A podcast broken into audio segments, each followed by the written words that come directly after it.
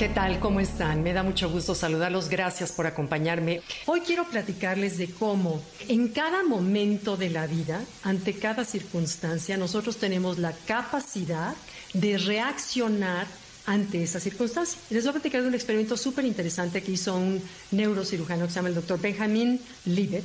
Y él hizo un experimento con pacientes que estaban siendo sometidos a una operación de cerebro, pero totalmente alertas y despiertos. Y se dio cuenta que al decirle, a ver, quiero que muevas tu dedo chiquito de la mano derecha. Y se dio cuenta que entre que había el deseo de mover ese dedo y se hacía la acción, había un cuarto de segundo de retraso.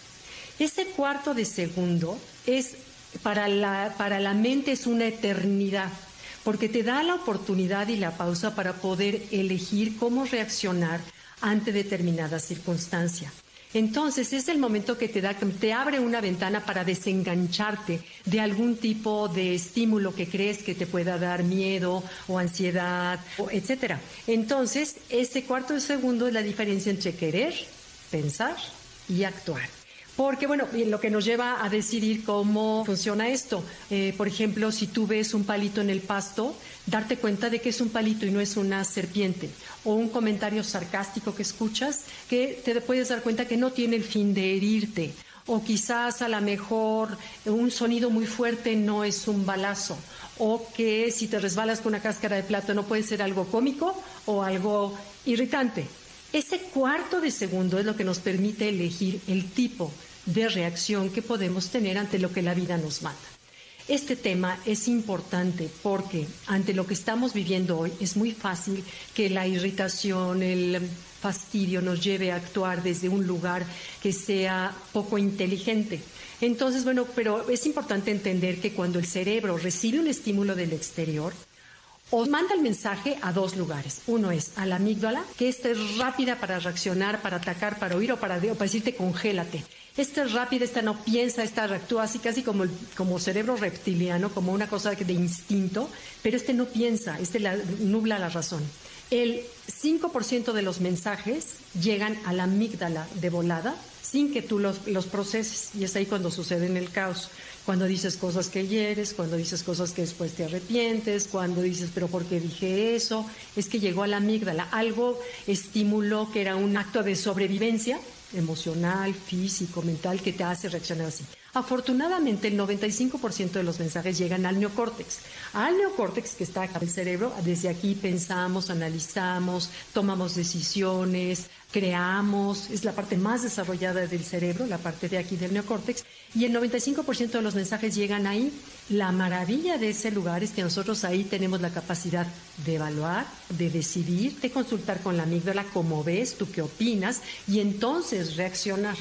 Entonces, vemos que si ignoramos ese cuarto de segundo en la vida, si ignoramos esa ventanita que nuestro cerebro nos da para reaccionar de una manera u otra, y dejamos actuar a nuestro cerebro en piloto automático, nos vamos a dar cuenta que nos vamos a convertir en personas impulsivas, que hieren o enojones o criticones, porque hace que entre más transites una ruta neuronal, con mayor facilidad va a pasar ese río. Entonces, como a veces tú tienes un pensamiento que es un hilito de agua, un hilito de agua que pasa, para imaginar así como son las conexiones neuronales.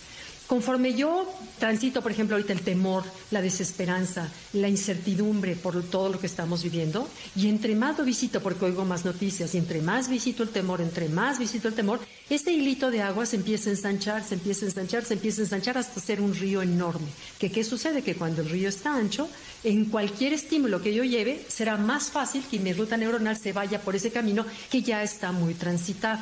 Entonces, Aldous Huxley me encanta este señor, como dice Aldous Huxley, este autor maravilloso de Un Mundo Feliz, una novela futurista muy buena. Aldous Huxley decía, hay un rincón en el universo que ten la certeza que desde ahí puedes ser mejor persona y es tú mismo. Es el único rincón del universo en que puedes tener la certeza de que puedes ser mejor persona.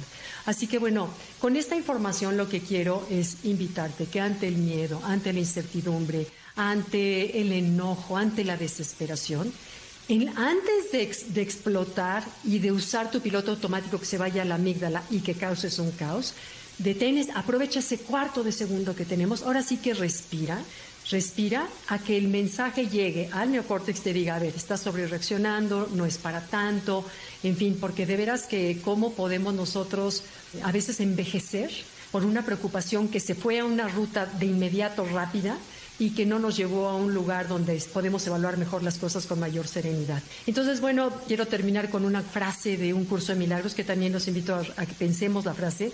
Dice un curso de milagros, nunca te enojas por lo que crees que te enojas. El enojo viene por otra causa y casi siempre ese enojo tiene como fondo el temor. De lo que te causa enojo, abajo hay temor. Entonces, ese cuarto segundo aprovechémoslo para decir, no tengo por qué temer, es mi mente que se está yendo por un lado donde no quiero ir y yo tengo la capacidad de modificar cómo percibo el mundo. Ok, bueno, muchas gracias. Gracias, las leo, les contesto, los leo. Y pues bueno, que sigamos pasando un buen encierro entre todos. Gracias. Bye.